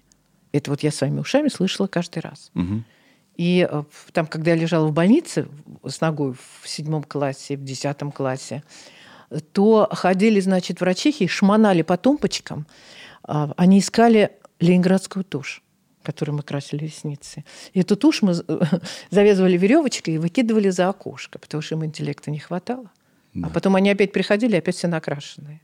А мальчиков там не было, это было, было женское, как вы понимаете, отделение. Мы красились не для мальчиков, а потому что как бы одежда и там, не знаю, макияж – это язык, которым ты разговариваешь с миром. Это а, твоя визитная карточка. Вот по мне видно, что я человек определенного поколения. Я вот лохматая, потому что я была хиппи. Меня накрашены ресницы, потому что как бы так было принято. Вот у моих невесток, у них уже нету такого количества косметики. Они вообще почти не красятся. Это такое экологическое направление, очень приятное. Это, Ну, как, это- понимаете, широкие брюки или узкие брюки, там, Да. джинсы или юбка. Это, это никак не связано с религиозным каким-то тотемом, да? Я это не утверждаю. Я просто пытаюсь провести параллель. То есть вы... э, Ваш, это можно сказать, что это не ваш выбор? Или это ваш выбор? Это, это не просто мой выбор, это выбор моей принадлежности к поколенческой тусовке. Но платок А чем на это женщинах... отличается от выбора... То есть, э, понимаете, вы же не верующий человек, наверное. И я не Почему я буддистка? А, вы буддистка. Ну, это как бы не религия, а модель мира. Да, да. И нам, наверное, это другая парадигма. Может быть, верующий человек вот таким образом высказывает... Я пытаюсь не защитить, а просто понять. Вот таким образом человек вы- выказывает свою принадлежность к чему-то. У нас это, значит, может быть косметика, а у него вот э, платок на голове. А можно вопрос? Можно? Вот представим себе, я сейчас вообще не отрицаю, я просто догадываюсь, что очень много насилия в отношении женщин, да? Представим себе, что э, э, я девушка, которая хочет подставить мужчину, да? Окей, я себя ударил сковородкой и пошел, зафиксировал побои, и, и- и меня посадили, мужчину. Где, гора- где защита мужчин? Сложнее. У суда есть достаточно инструментов. Это примерно так, так же, как э, дела о домогательствах, изнасилованиях, Вайнштейн, вот эта вся история. Да, да. Да, там никто свечку не держал, никто биоматериалы не собирал. Но есть э, технологии сбора информации, Мгм. есть психолого, психолог- психолого-психиатрическая экспертиза, есть очень много там. Э, Значит, полиграф – это только одна сотая того, что умеет сегодня суд. Да. Есть возможность разобраться, потому что статья клевета есть во всех, статьях, э, Да. во всех государствах. Да. А бывает такое, что тебя клеветали, но твоя карьера все равно закончена, даже если тебя опра- оправдали. Нет, у вас есть возможность. Вот сейчас кто-то из мужиков э, как раз защитил свою честь. Из Да. артистов американских, я просто плохо помню эти фамилии. Да. Кого-то обвинили, потом его отстранили, потом он доказал. Но просто МИТУ – это движение, которое объяснило миру, что больше так не будет. Да. И вот эти масштабы, они сумасшедшие. Вы знаете, я как бы, будучи красавицей, прошла через сложную биографию в этом смысле там. Да, я, А. я знаю, что у вас не, не очень приятный был случай в детстве, да, в 17 лет. Или во сколько там? Я имею в виду сексуальную биографию, Да. связанную с насилием. Нет, в детстве у меня был полиомиелит. Это, Не-не, это другое. позже. в- Нет, я была изнасилована Да. тремя грузинами. Да. У меня сломан нос на улице на, э, на Арбате. напротив Дома дружбы, э, тоже каким-то кавказским человеком, который меня куда-то та- тащил, а потом, значит, просто... Это, это было при массе народу. Вот. У ме- меня там таксист куда-то завез и пытался, значит, там м, и, и так далее. Значит, я успел ему показать паспорт, а в Советском Союзе, значит, сразу давали хороший срок. Да. И он просто меня, значит, выкинул из машины, а потом ехал за мной с тем, что вот сейчас он меня задавит. Это было в лесу там. Завез просто. Вот, поэтому я, когда у меня родились сыновья, я подумала, слава богу. Мгм. Слава богу, что им этого не хлебать. И вот сейчас у меня маленькая внучка, и я очень хочу, чтобы ни одна сволочь до нее не смела дотронуться. Мгм. Я очень хочу, чтобы вот эти границы были выстроены. А МИТУ – это защита границ. Мгм. Это то, что никто не может тебя схватить, ущипнуть, похлопать без твоего желания И без последствий. И без последствий. Ну, надо сказать, что мужчины тоже могут быть жертвами мужского же насилия. Да. Запросто. И женского тоже. И тоже женского. против, конечно. И Да. таких процессов полно. А я еще знаю, что, по-моему, я это не придумал, что высокая, высокий процент э, насилия в, э, в семье в отношении мужчин со стороны их жен. И э, такое, по-моему, есть. Ну, И, на- и на- и мужчины вообще не знают, куда деваться, что Нет, делать. Подождите, подождите. У нас есть понятие насилия. Мы говорим о физическом. У нас Да. на м, 10 убитых в домашнем насилии женщины один мужчина, а, как правило, это защита. Это защита, как правило, он был пьян, как правило, дети идут подельниками, и, как правило, она сидит. У нас зоны забиты этими женщинами, которые в конце концов бац и всунула в него нож. Потому что, то, что- Обороняясь. да, то, что на- над ней издевался системно, Да. там слышали все соседи, но она не жаловалась, или там менты не реагировали, как у нас принято, и так далее. Поэтому м, люди, которые вас смотрят, они должны знать, что немножко женским движением отстроена вот эта как бы этажерка. У нее есть этажи. Вот что-то случилось, тебя побили, ты не понимаешь, что с этим делать. Позвони, с тобой поговорит волонтер. Он объяснит тебе, насколько опасна твоя ситуация. Он поищет с тобой выходы. Он объяснит тебе, куда, чего, как обращаться. Там даже может выделить там юридическую помощь. Ну, там, конечно, в городах победнее с этим хуже, но тоже они получают сейчас гранты. По крайней мере, это стало общественной проблемой. Потому что у нас, ах, все борются за, демокра- за демографию, да?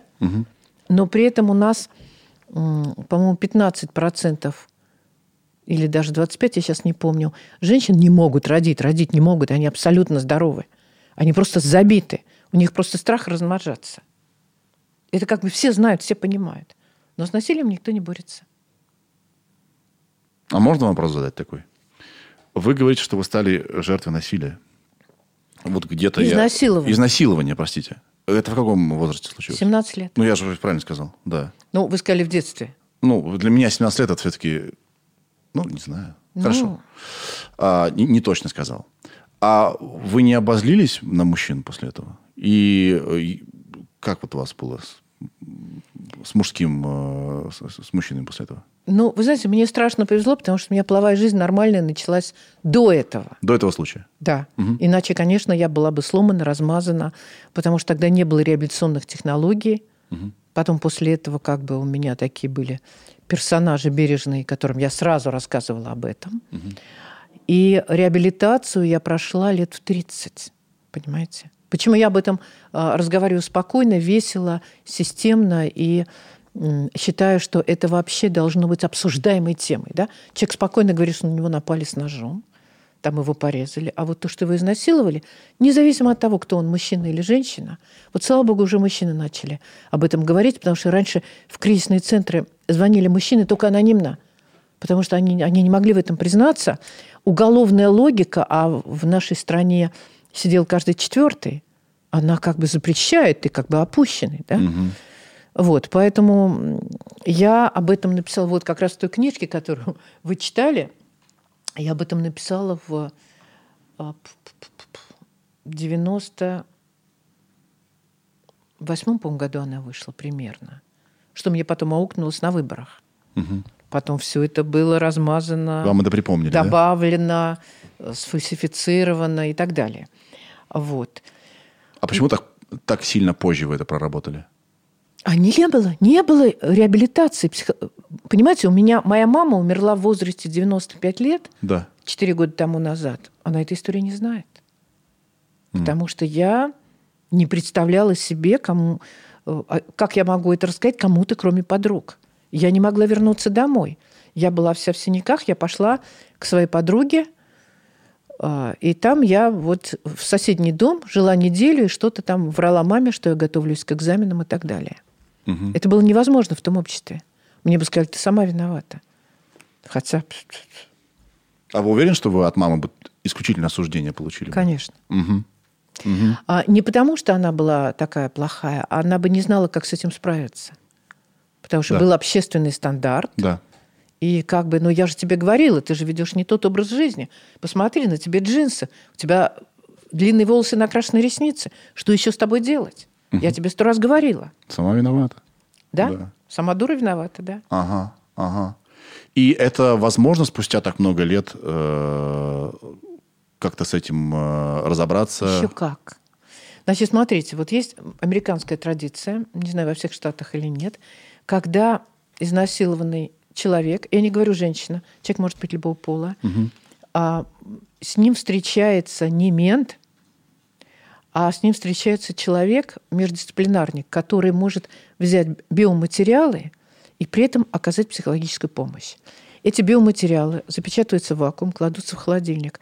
Через 40 лет человек может созреть, чтобы об этом рассказать. Ведь история с Мету, она тоже связана с тем, что свободнее говорят о тех, кто умерли. Не потому, чтобы навредить. Вот а, мама мне рассказывала, у меня мама, я поздний ребенок, мой папа целовал ручку Крупской, чтобы было понятно. Он был таким известным журналистом, э, там, редактором, замглавный редактор «Красной звезды». Но он 10-го года рождения. Когда я родилась, ему было 47 лет.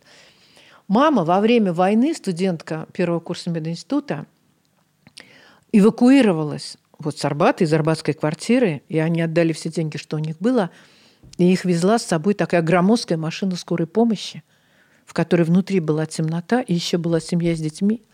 И мужик к ней полез в темноте. А ей было, ну, считайте, если она 22 года, вот она была молодая девушка. Она не могла ничего сказать, когда родители сидели на противоположной си- скамейке. Она А тор- где-то видели? Темнота там была а, в этой да, машине. Да. Это люди эвакуируются с войны. Что было на войне, даже страшно себе представить. Мгм. И, в общем, э, он мог даже подозревать, что она закричит или что. Но она была просто парализована от страха, потому что в ее жизни не было никогда ничего подобного.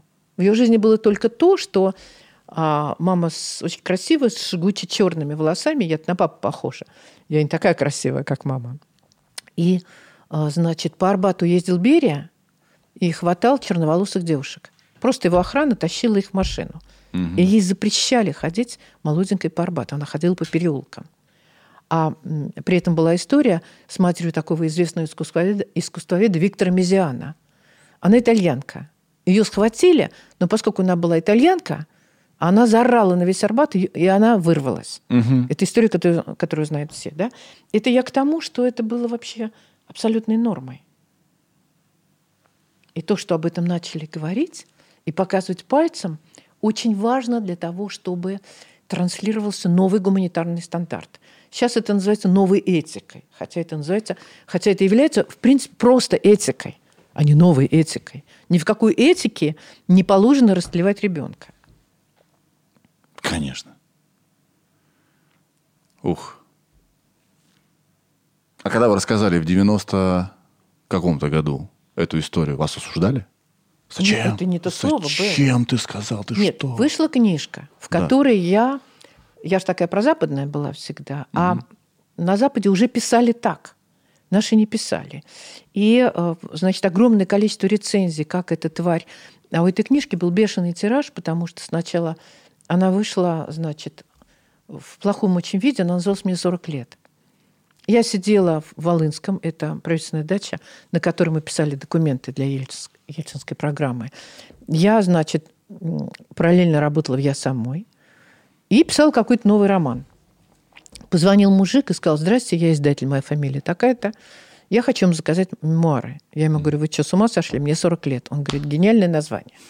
Дальше эта книжка вышла в жутком виде. И мой литагент судился с ними три, по-моему, года. Мне денег не доплачивали, это все. Это вы читали уже лучший вариант «Прощение с 20 веком». Там, где черно-белая фотография на обложке. Да-да-да. Это вот мой сын, который психолог, сделал такой коллаж из всех, значит, родственников наших. Да. Вот. И э, волна, поскольку она была бестселлером, реально, 2 миллиона, это только того, что мы нашли. А там еще были всякие мутные тиражи подпольные. А, все писали, что, значит, вот эта вот тварь, она, во-первых, мать свою ненавидит. Да, я действительно ввела мать в зону критики, что строго запрещено Мгм. было в нашей культуре. Я описывала там свои романы. Я описывала все истории с домогательствами, с изнасилованиями. Но, естественно, фамилии я не писала. Ну, фамилии того, кто меня изнасиловал, я и не знала. Более того, я даже и не представляла себе, что я могу пойти в полицию, при том, что мой, э, как это сказать, друг семьи, которого я считала дядей, меня назвали в честь его мамы, родители наши очень тесно общались, он был генералом юстиции и помощником генерального прокурора. Когда я ему это рассказала через 20 лет, он сказал, ну какая ты дура. Если бы ты мне позвонила, я бы их из-под земли достал. Но это было невозможно даже выговорить, потому что я ушла в абсолютное как бы такой... У меня просто было нервное истощение. Ну, там еще много до этого было всего всяких факторов. Я только что пришла с тяжелой операцией с ногой, только научилась ходить без костылей и так далее.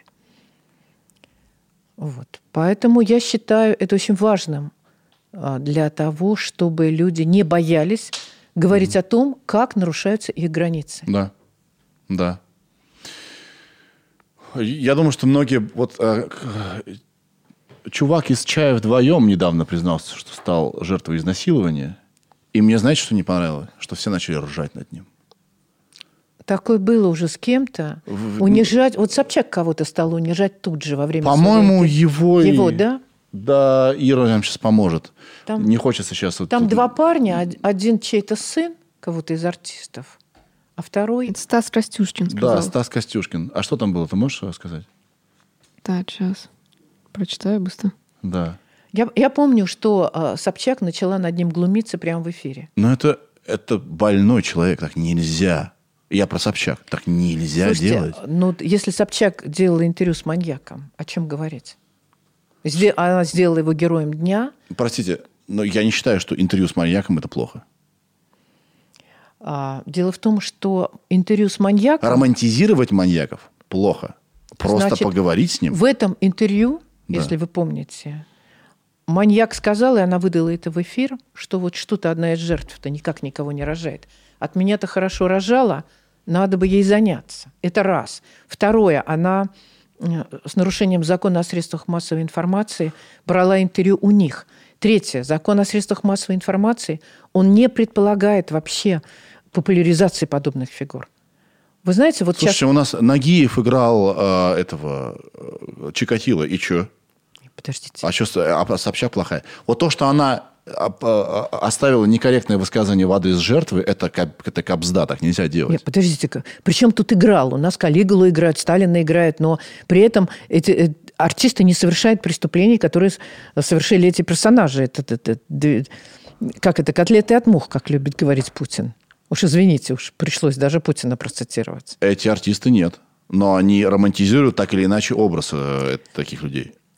Хочешь, не хочешь. Они Там- показывают все с какой-то человеческой стороны. Подождите, подождите. Вот если образ романтизирован, Да. да. то мы с вами, как зрители, можем подать в суд на это. Потому что законодательство все это как бы Мы так... обстругало мгм. во всех смыслах. Но вытащить маньяка и вести с ним беседу, понимающий ему кивать, это дно абсолютное. Вопрос в том, что ну, мы не будем обсуждать Ксению Собчак, я к ней отношусь э, крайне, э, как вам сказать, э, ну, даже не, не негативно, а крайне брезгливо, потому Да. что вся ее карьера зиждется только на монетизации связи родителей. И все. Она очень плохой журналист. Она очень плохо пишет. Она очень плохо берет интервью. Ну, как бы это же не человек, который сделал себя сам, а человек, который продолжает работать с деньгами и заслугами своего отца. И все. Удачно. и, и- и с тем, что Людмила Нарусова до сих пор в ближнем кругу Путина. Больше никаких как бы, заслуг и данных у Ксении Собчак нет. Окей. Ирина?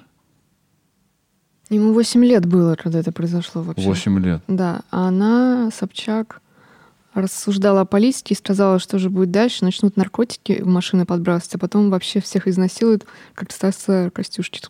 Костюшкина. Вот все это ее типа шутка была. Это так глупо. Опять-таки, ей можно, потому что Людмила Нарусова, которая никогда себе подобного не позволяла и которая заслуживает колоссального уважения, находится опять-таки в ближнем кругу Путина.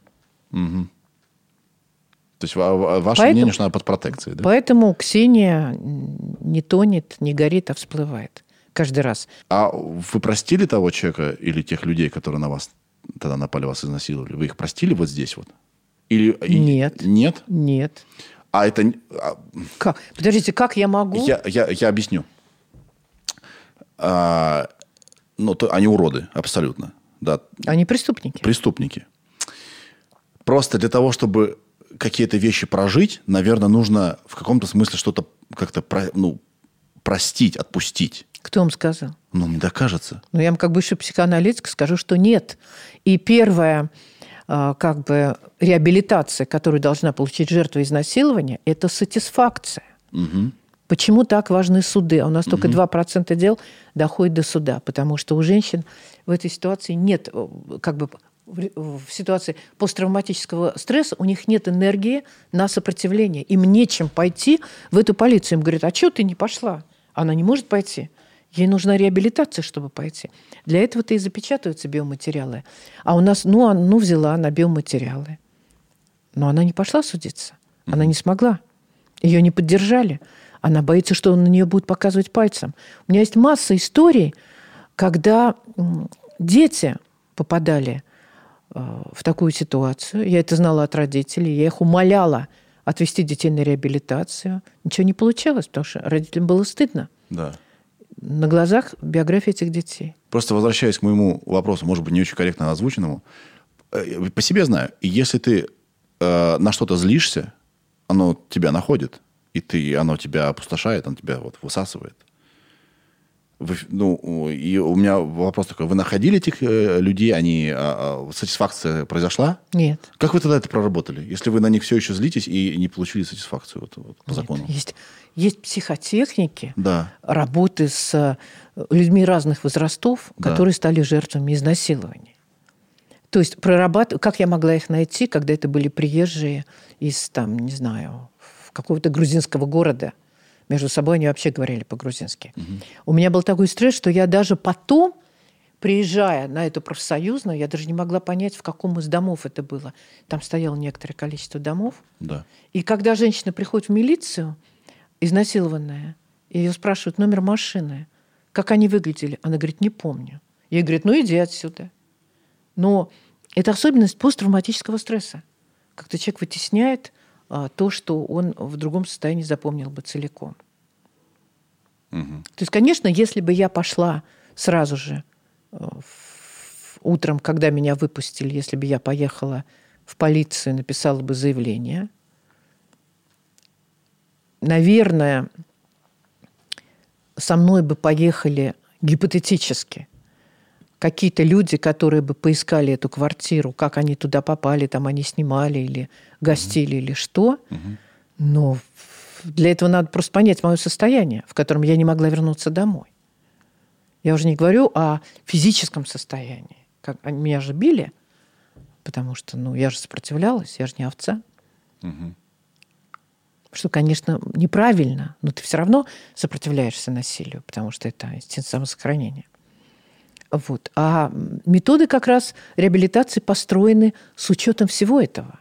Потому что очень часто людей нельзя не найти, не уже оживить, чтобы им все это сказать. Да, да.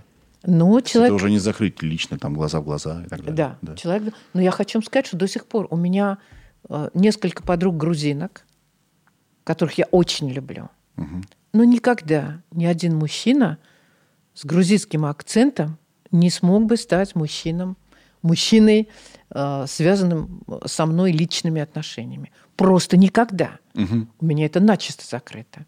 А еще можно вам вопрос? Да, пожалуйста. Пока мы с вами договаривались, вернее, когда мы с вами договаривались, что-то у меня русский язык весь, э, весь, весь отключился от мозга. Когда мы с вами договаривались, вы попросили не материться. Да. А что вас за отношения с матом такие? Мне кажется, вы хиппи. Вы как бы... А кто вам сказал, что хиппи матерились? Значит, А, я этого не утверждал. Я просто думал, что у вас чуть более простое отношение к этим вещам. Смотрите, я считаю, что сети – это публичное пространство. Все, что я делаю в личной жизни, там, в постели, дома, на кухне, это мое. Как только я перехожу в пространство общественное, я живу по законам Российской Федерации. Поэтому у меня всего 40 с лишним тысяч подписчиков, а не 9 миллионов, как у какой-нибудь, не знаю, Бузовой, Шмузовой, потому что у меня 9 миллионов в бане. Как только человек приходит ко мне и начинает материться, тупить, пошличать, ставить смайлики, Вы не любите смайлики даже? ну, я считаю, что, в общем, это все-таки инструмент для умственно отсталых подростков. Но, понимаете, я сохраняю у себя на странице определенную среду, в которой комфортно мне и Да. таким, как я. Ну, вы Да? вправе это делать, кстати. Абсолютно. Ну, естественно, вправе. Слава богу, бан мне дан. Да. Вправе. Я вот ушла из какой-то сети, я уже даже забыла, в которой мне сложно было удалять идиотов. Как она называлась? Я даже забыла. Там Твиттер, Инстаграм. не-не-не, до этого еще было. И я сказала, я, я, я это не могу все там, всю эту пургу. Вот. И поэтому, значит, я хочу общаться только с теми людьми, которые где-то живут на одном языке со мной. Мгм. А мат – это уже как бы запрещенный прием. И даже вот, скажем, о, смотрите, вот эта книжка, это первая в моей жизни книжка, которая заламинирована. На ней написано плюс 18. Потому что там какие-то герои говорят матом, естественно, я запикиваю это. Но они не могут говорить по-другому. Цензурируете. Ну, Да. ну, запикивают, да, Да. там точки стоят. Да. Но при этом, а, значит, я согласна с тем, что дети, в общем, не должны читать книги, которые написаны матом, не должны слушать фильмы, потому что когда я там выхожу с внучкой в парк, я вижу, что вот начиная вот с такого возраста, они матерятся просто вот круглосуточно. Они в песочнице друг с другом разговаривают так. Это какой-то атас. Я понимаю, что мы живем в стране, в которой Сталин отдавал приказы матом, а Горбачев, когда к нему приехали в Форос, при том, что Горбачев, в общем, отличался лексикой нормальной, он сказал, доигрались, и дальше было их определение, да? Ненормативное. Кстати, Ельцин ни одного слова мата не произнес никогда. По крайней мере, Был какой-то случай на сцене. нет, нет. В том-то и фишка. Более того, он всех называл на «вы». Самый медперсонал. Но это коммунисты могли придумать все, что угодно. А, Ира, матерился ли хоть раз публично Ельцин? Нет, тут есть статья, что он никогда в жизни не матерился. Один раз он сказал, что за херню ты несешь, и это было типа самое страшное слово. Все. Вот это выдержка. А кому, кому он это сказал? Сейчас. Я даже этого не знаю. Диченко говорил, что один раз слышал, не знаю, тоже Диченко, Ну, тут тоже можно поделить, да, потому что кто-то что-то слышал. он мог- рассказал, что чистил оружие у, презид- у президента в кабинете в Барвихе. Ельцину принесли документы на подпись в папках разных цветов. Одна из папок красного цвета, и я решил приколоться и спросил, что находится в красной папке. Там, наверное, доклад о встречах с, не- с внеземными цивилизациями. И он сказал, что за, хер... за что за херню ты несешь? Не, значит, это точное воспоминание. Да, Ну, я этого не знала, да. но я как бы... То есть вам кажется, что если будет какое-то... э, если где-то будет место свободное от мата, то дети будут меньше материться? Конечно. Более того, я хочу сказать, что Или, и вообще речь про детей или вообще про, про людей? ну и про людей, и- Про граждан. И, и про, и про детей я могу сказать, что а, в моем детстве, при том, что там много народу сидело, да, мат был особенностью такого быдляка, да. У нас это называлось словом «урла». Ну, вы такое слово уже, наверное, не знаете. Неа. Ну, вот урла – это вот такое быдло, да. Вот теперь это называется словом гопота. Мгм. Вот. И вот так, чтобы дети шли по улице и в голос матерились, такого близко не было. Хиппи не матерились, у них же был свой язык, такие, знаете, англицизмы такие. вот. Да, они были клевые просто. Ну вот э, Боря Юхананов, главный режиссер электротеатра, знаете такого? Электротеатр знаю. Ну, главный режиссер Борис Юхананов. Ну, не знаю я. Ну, даете. Ну что, кировский гопник перед вами, кировский урла сидит. Что вы хотите от меня? Слушайте, ну, Киров, я знаю Киров. Прекрасный. Откуда вы знаете Киров? Так, э, у у вас как-то заблестели глаза при слове Вятка, Киров. На- Даня, кстати, тоже оттуда. Сейчас я вам Да. просто два слова скажу про то, что, значит, Боря Юхананов, который был в- в моей тусовке в салоне Маша Сарбата, у него была такая кричалка «Со стрита на квадрат, из квадрата на стрит». Вам это что-нибудь говорит? Вот так мы общались, да? Ну, там вот эти вот все там шузы, там, не знаю, Да, хайр, да, да, флет. да, да, да. Что касается Кирова, точнее Вятки, но я-то была в Кирове, а не в Вятке. А он до сих пор Киров, официальный Киров. Не было переименования официального в Вятку, да, Дань? Не было разве? Это все еще Киров. Ну, просто это было связано с таким караваном культуры в 90, в 90-м году, по-моему. И так получилось, что я входила в группу драматургов, в которой были замечательные драматурги, ушедшие недавно, Гремин и Угаров. А Угаров был завлитом театра вашего Тюза, Кировского. Да. А его бывшая жена Марина, я не помню фамилию, она была ведущей актрисой вообще этого театра и в кино снималась. Наберите Михаил Угаров, и а, есть ли там брак? Марина, Марина. Вот. Карпичева. Оно? Как вы сказали? Карпичева Марина. Жена его, вот написано. Жена Угарова. Ну да, значит так. Я просто фамилию не помню. Я. Она считалась как просто звездой кировской. Ну и мы там тусовали при этом театре, проводили какие-то мероприятия. Вот эти караванные ходили по городу. Он еще тогда был дико мрачный.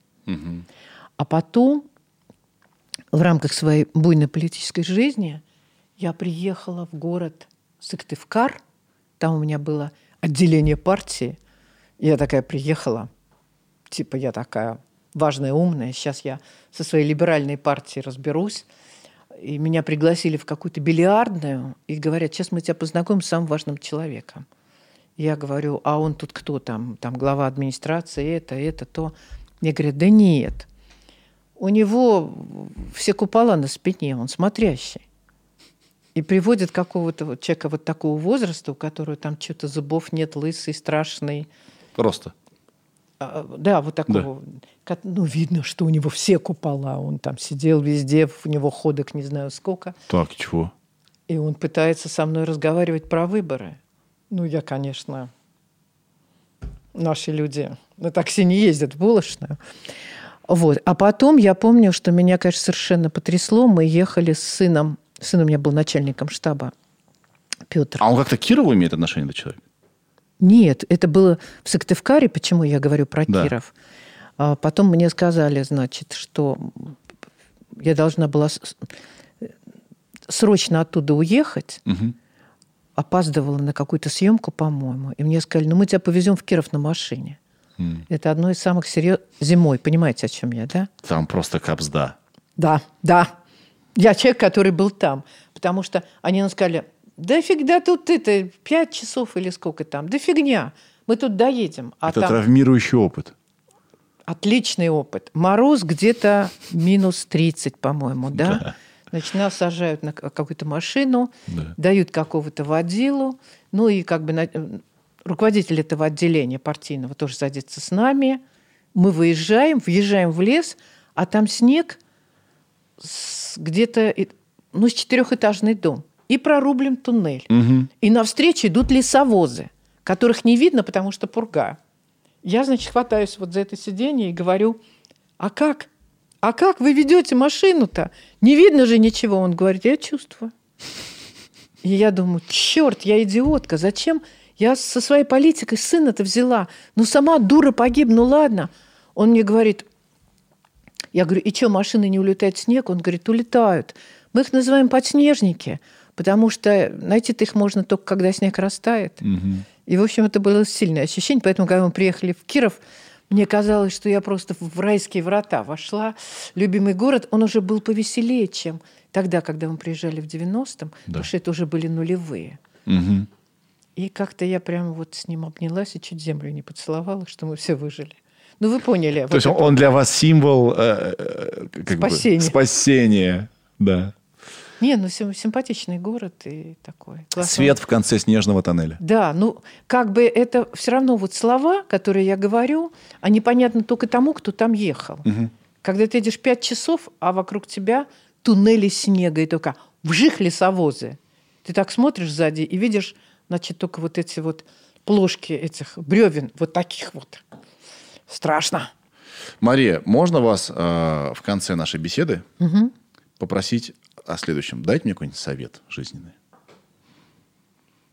Никому не могу доверять, кроме вас. Ну, я не знаю, я советы даю Ну, только... я, я сам, я, когда, я сам прошу. когда очерчено поле, в какой области вам дать совет? Ну, давайте в области бесед. Вот я э, э, зову сюда совершенно разных людей, совершенно разной энергией. И у нас с вами сегодня получился такой довольно серьезный разговор. Ну, такой какой-то вот такой. э, не, не то чтобы разухабистый, но очень важный. И э, вот вы со мной поговорили. Уже много людей встречали на своем пути, много с кем говорили, много кто у вас брал интервью. А я вот такой вот э, чувак. Может быть, дадите мне какой-то совет профессиональный? И либо дружеский? Ну, вы знаете, я, собственно, пришла, потому что я посмотрела вашу беседу э, с молодым человеком, который называется... Я никогда этого не видела и думаю, не увижу. Петя то ли любит... Петя любит выпить. Да. Да. Это вот то, что я посмотрела, и я поняла, что вы весьма профессионально все это делаете, и что с вами, значит, приятно будет поговорить. Я не думаю, что вам нужны советы. Нет, я же сам прошу. Мне, знаете, вот, э, э, я привык доверять людям с опытом. Все равно вы что-то видите. Ну, что я могу сказать? Я могу сказать, что у вас немножко мрачно. То есть это мягко говоря. Вот эту бы, вот эту бы, вот эту мрачнуху бы, такое впечатление, что вы тут БДСМ занимаетесь, да? А может, мы и занимаемся. Ну, может быть, ну, не с гостями же вы занимаетесь. Вот, может, вам тут это аквариум поставить, что-нибудь живое, кошка, чтобы ходила. Кстати, хорошая идея. Немножко, немножко вот это все как-то размочить, потому Жизни что... дать. Да, мы с вами разговариваем, как бы тут все хорошо, туда смотришь, батюшки, там что-то какой-то прямо это... Там Даня. Ч- Нет, э, не в смысле, ребята, а какие-то черные дыры и белые карлики, да, какой-то космос, уходящий туда. Короче, мрачнуха. Да. Ну, я-то как бы тетка позитивная, но если придет какой-нибудь депрессивный, то вы его загрузите этим. Он скажет, «А, как бы отсюда убежать? Тут звезда, а тут, значит, как бы путь Тут в никуда. кровавая звезда такая, красная. Ну, она не, она не кровавая, но она такая как бы э, интонационно, ты не понимаешь, зачем она. Ты ждешь, когда он спросит что-нибудь про коммунистов.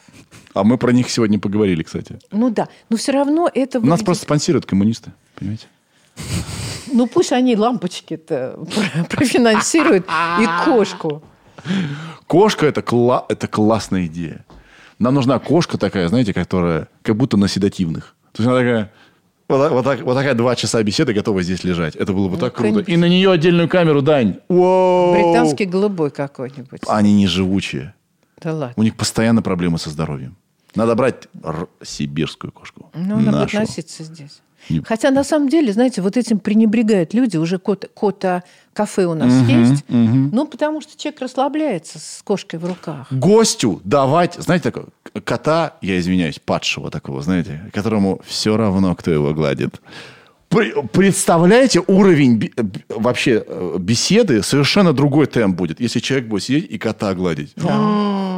Если, дорогие зрители, если у вас есть кот с, э, с низкими, э, как бы, э, как сказать, э, с низкими запросами, а же ему все равно, кто его гладит, мы примем в дар. Не, слушайте, а зачем вы? Лучше пойдите в приют. Кто же это отдаст своего кота? Ну да. Так, тем более такого. Да любого. Наивный я, понимаете, молодой. Знаете, мои сыновья, когда были маленькими, Молодой, 38 лет. Да. Им было лет 5-6, а, значит, их пригласили в театр Ленинского комсомола. Ну, такая была фишка, там знакомая работала. Играть мальчика в пьесе в списках не значился. То есть, а поскольку они близнецы, и чтобы никого не обидеть, э, а- ребенок выходил на сцену в первом акте и садился прямо перед зрителями, и смотрел в зал и молчал. И когда уже начиналось оживление в зале, выходил, там они играли по очереди Янковский и Абдулов, вставал, держался за спинку стула и говорил, это я в детстве. И дальше ребенок уходил. И во втором акте, когда его убивают, значит, ребенок выбегал с ним за руку. То есть в первом акте выбегал Петр, во втором акте выбегал Павел. И- Но никто не замечал подмены. Ну, конечно, никто. Да. Тогда вообще нельзя было различить. И они согласились на это, ну, потому что папа у них певец, и, в общем, как-то они к театру равнодушны, уже заелись. Они ходили только потому, что им платили 4 рубля. Они копили на лодку. И вдруг они узнали, что в пьесе Петрушевской играет кошка. Ее приносят из дома, и ей платят 8 рублей. Они Больше, были- чем им? в два раза. Они были так обижены, что на этом их театральная карьера кончилась. Потом их в буфете увидел Панфилов, а он ставил Гамлета. Он сказал, отлично, я хочу сделать близнецов, чтобы они вначале играли в футбол, как Гамлет и Лаэрт. И они ска- говорят, 30 сказали- рублей. Вот, 30 вот рублей. сказали они. Нет, они были настолько убиж- обижены. М. Все, поэтому вот, ну, э, кошку не дадут. Или дадут за большие деньги, она будет вас царапать. Идея взять в приюте? А чего, поставите здесь у нее все? Да. Карму Почему нет? улучшите. Да. Ира, мы сможем себе позволить кошку здесь? Или это я размечтался? Вообще-то у многих аллергия может быть и прочее. А, Но он не- она не будет подходить, у вас полно места. Нет, бывает Нет. же наш, в помещениях люди заходят, у меня просто есть знакомые, кто вот даже в помещении, где живет кошка, уже аллергия начинается. Ну нафиг Но вам это- такие? Так мы Ну, абсолютно верно. так, да. Поддерживаю вас, Мария. Мы будем говорить, алло, очень хотим вас пригласить. Все, вас устраивает такая дата, такое время. Кстати, есть аллергия на кошку? Да. А, Слушайте, это была ошибка. Тут. Ира, мы, мы, мы сделаем так. У нас будет заседание нашей транснациональной корпорации Big Numbers. У нас, вы, между прочим, в стенах транснациональной корпорации. Это мы- ее символ, я поняла. Э, Теперь да, он на нас как бы достался, я говорю, в наследство, поэтому ну, мы приняли его. И мы решим на этом э, заседании, Кошачью быть, проблему. быть ли кошке здесь. И это хорошая идея, что нужно брать сразу же готовую кошку из приюта. Сразу будет видно. Характер, да. Характер. А потом маленького за ним все время хотеть убирать. О, да. О, да. И плюс он вы- вырастет фифой. И э, а- работу свою не будет выполнять. Как воспитаете? Да. Ну, вы же тут не только записываете, вы же, наверное, и готовите передачи, значит, вы с ним будете видеться часто. Ну, И- конечно. Да. Я же не лошадь посоветовала, так что скажите мне спасибо. Но мне, мне, я прям себе представил, что гость, гость сидит и вот так вот гладит. Да. И беседа вообще не кончается. Нет, а главное, что все сразу понятно про гостя, потому что кошки любят только хороших людей. Кстати, да. Э, И так и можно начать подкаст будет. Э, Я вижу, вы плохой человек.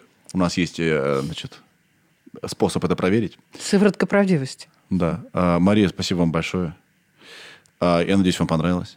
Да, было очень мило. Э, Я знаю, что вы часто подаете в суд на кого-нибудь. Ну, такая, б- бывало в вашей жизни такое. Люблю. люблю как сделать да. так, чтобы вы на, на нас не подали в суд? Вот что нам нужно сделать? Котика завести. мы же Котика, уже все мы уже сделаем, пора. пожалуйста, только не... Да. А, спасибо.